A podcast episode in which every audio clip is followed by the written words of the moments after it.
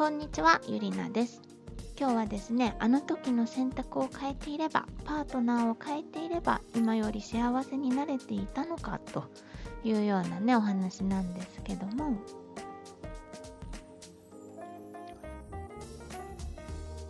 まあね何の話かって言いますと今フジテレビドラマでやっている「知ってるワイフ」というねあのドラマを見てのまあ感想というかね話題なんですけども、まあ、ドラマの中にね出てくるんですよ。こういうセリフがね。選択肢を変えていれば妻を変えていればうまくいくとでも思っていたのかというようなね、まあ、ちょっと厳しいセリフなんですけどもそういうのが出てきたんですね。でまあドラマを見ていない方のためにどんなドラマなのかざっとお伝えしておきますと、まあ、主人公はねあの関ジャニ∞の大倉くんなんですけどあのとても共済家でもう妻の尻に敷かれてすごいもう肩身の狭い思いをしながら、ま、暮らしていると。で、まあ、妻は広瀬アリスなんですけどもまあね大倉くんが一家の大黒柱であるわけなんですけども妻からはね日々怒鳴られたりねある時にはカニを投げつけられたりしてねああもう離婚したいと限界だという状況なわけです。でまあそんなある日ですね大学の時後輩だった、まあ、お嬢様である滝本美織と再会して私先輩のこと好きだったんですよなんてね言われてああ俺はどうしてこの子と結婚しなかったんだろうとねどうして広瀬アリスと出会ってしまったんだやり直したいというふうにね思ってしまうと。でまあなんかこう謎の人物と出会ってあの本当にタイムスリップしてね広瀬アリスと出会う前に戻ってその妻とね広瀬アリスと出会わない人生を選択すると。でそのねもう一つの人生ではそのお嬢様の後輩滝本美織と結婚していてもう夢にまで見たような生活を手に入れると。なんですけども、まあ、なんやかんやありまして まあ、もう詳しくはバッサリ割愛しますけども結局ねその滝本美織とも離婚することになってしまうと。滝本美織の方も、まあ、モンスターにしてしまうということでね。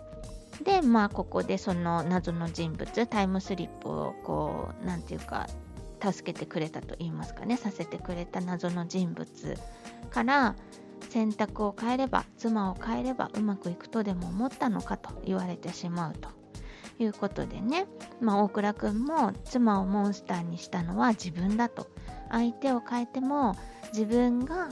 自分である限り同じことを繰り返してしまうんだというふうに悟るわけなんですね。でまあこの広瀬アリスも滝本美織もですね、まあ、2人の妻まあ、共通してですねあなたは私のことなんか見ていないと見ようともしていないといった内容のことを言うんですね。でまあ主人公大倉くんはもういつも自分のことしか考えていない相手の気持ちとかねその行動の理由どうしてそんなに怒ったのかとかね妻の行動の裏にあるその寂しさとかねそういったものは一切こう思いを馳せることなく相手のせいにしてばかりだったと。自分がね今こんな辛い状況にいるのは全部相手のせいだ。相手が悪いというようなね考え方態度だったわけなんですけども、まあ、結局自分がそういう態度だと相手を変えるだけでは過去を何度やり直せたとしても同じことになってしまうんだと。自分が悪かったんだと。いうことにね気づくというところでね今まあ第9話まで来ているんですけどもまあそういう状況だということでね、まあ、誰しもこうね夫婦関係がすごくこううまくいっている方はね関係ないと思うんですけども、まあ、そうじゃない場合夫婦関係が冷めてきたりひびが入ってきたりするとねなんでこんな人と結婚してしまったんだろうとかね出会う前に戻りたいとかねそういうふうに思うことはあります。でももしかしたらそのねたとえ別の人と結婚していてもそのね昔元彼の方が良かったなとかねあの人今の相手じゃなくって過去ね付き合った誰かを想像してあの人とうまくいっていたらなとかね想像してしまうこともあると思うんですけどもまあねもし相手を変えていたとしてももしかしたらね結局同じような結果になってしまったのかもしれないとね。まあちょっとこれね男性の立場女性の立場でねだいぶ視点とかね変わってきてしまうのでまあ一概にはね言えませんしもちろんねそのパートナー相手に明らかに非がある暴力とかギャンブル癖とかモラハラとかねそういったものがある場合はね全然話は別になってくるんですけども、まあ、くまでもね、まあ、ドラマの中ではその主人公大倉くんは浮気もしてないし真面目に働いているし暴力とかモラハラとかも一切ないと。で、まあ、子供も2人いて、まあ、旗から見たらすごく幸せに見える家庭であるんだけれどもでまあ本人にこれといってねその客観的に見てズバリ何か欠陥があるわけでもないだけどあのどんな人と結婚しても相手の精神をすり減らしてモンスター妻に変えてしまうというわけで、まあね、考えてみたらすごく恐ろしいことなんですけどもね。まあ、なので、まあ、それほどね女性にとって夫が話を聞いてくれることとか自分に関心を持ってくれるっていうことがねすごく大事だとも言えますしまあ逆の立場で言うと男性側からしたら妻からねもっとねぎらいの言葉いつも働いてくれてありがとうとかねご苦労様とかね優しくされたいっていう気持ちもあるというわけでまあ要するにコミュニケーション不足コミュニケーション不足によってそのね改善の余地があるのにすれ違ってしまう夫婦っていうのも多くあると思うんですね。で、まあ、こういった場合はですね歩み寄れたら一番いいですよね。特にそのお子さんがいる場合とかねなかなかこう簡単にあの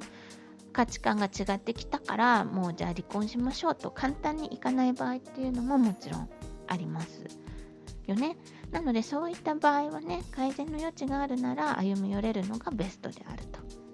でまあこうどちらもね自分が我慢している相手のが悪い相手のせいだと思っている場合はそのどちらがね悪いっていうことは実は言えなかったりしてまあねその場合はですね変えたいなと。この関係を良くしたいなとね思う方がもう努力するしかないと。相手さえ変わってくれれば全部うまくいくはずだとねあの思う気持ちはもちろんもちろんあると思うんですけどね。あのあの人のここが悪いあそこが悪いそこを直してくれれば私だって優しくできるのにみたいなね感じで相手の方にね変わってくれることを期待してしまうってことはあると思うんですけどもあ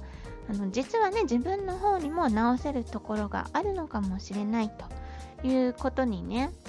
こう意識が向いたらですねまあその夫婦関係はねもっとうまくいく方法っていうのはあると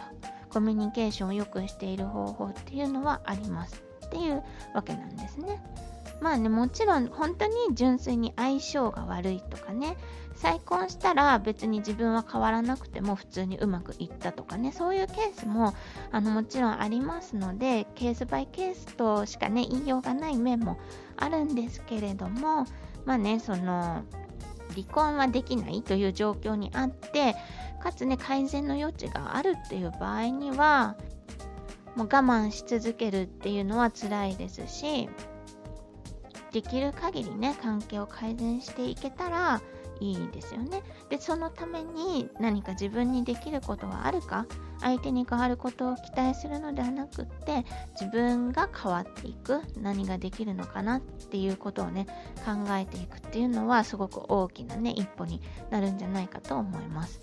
この番組でもですね夫婦関係を良くしていく男女のコミュニケーションを円滑していくためのヒントっていうのをねたくさんお伝えしていければと思っておりますのでまあ、ぜひねあの番組の登録やフォローしていただいてチェックしていっていただければというふうに思います。というわけでね今日は「知ってるワイフ」というドラマのね感想をベースに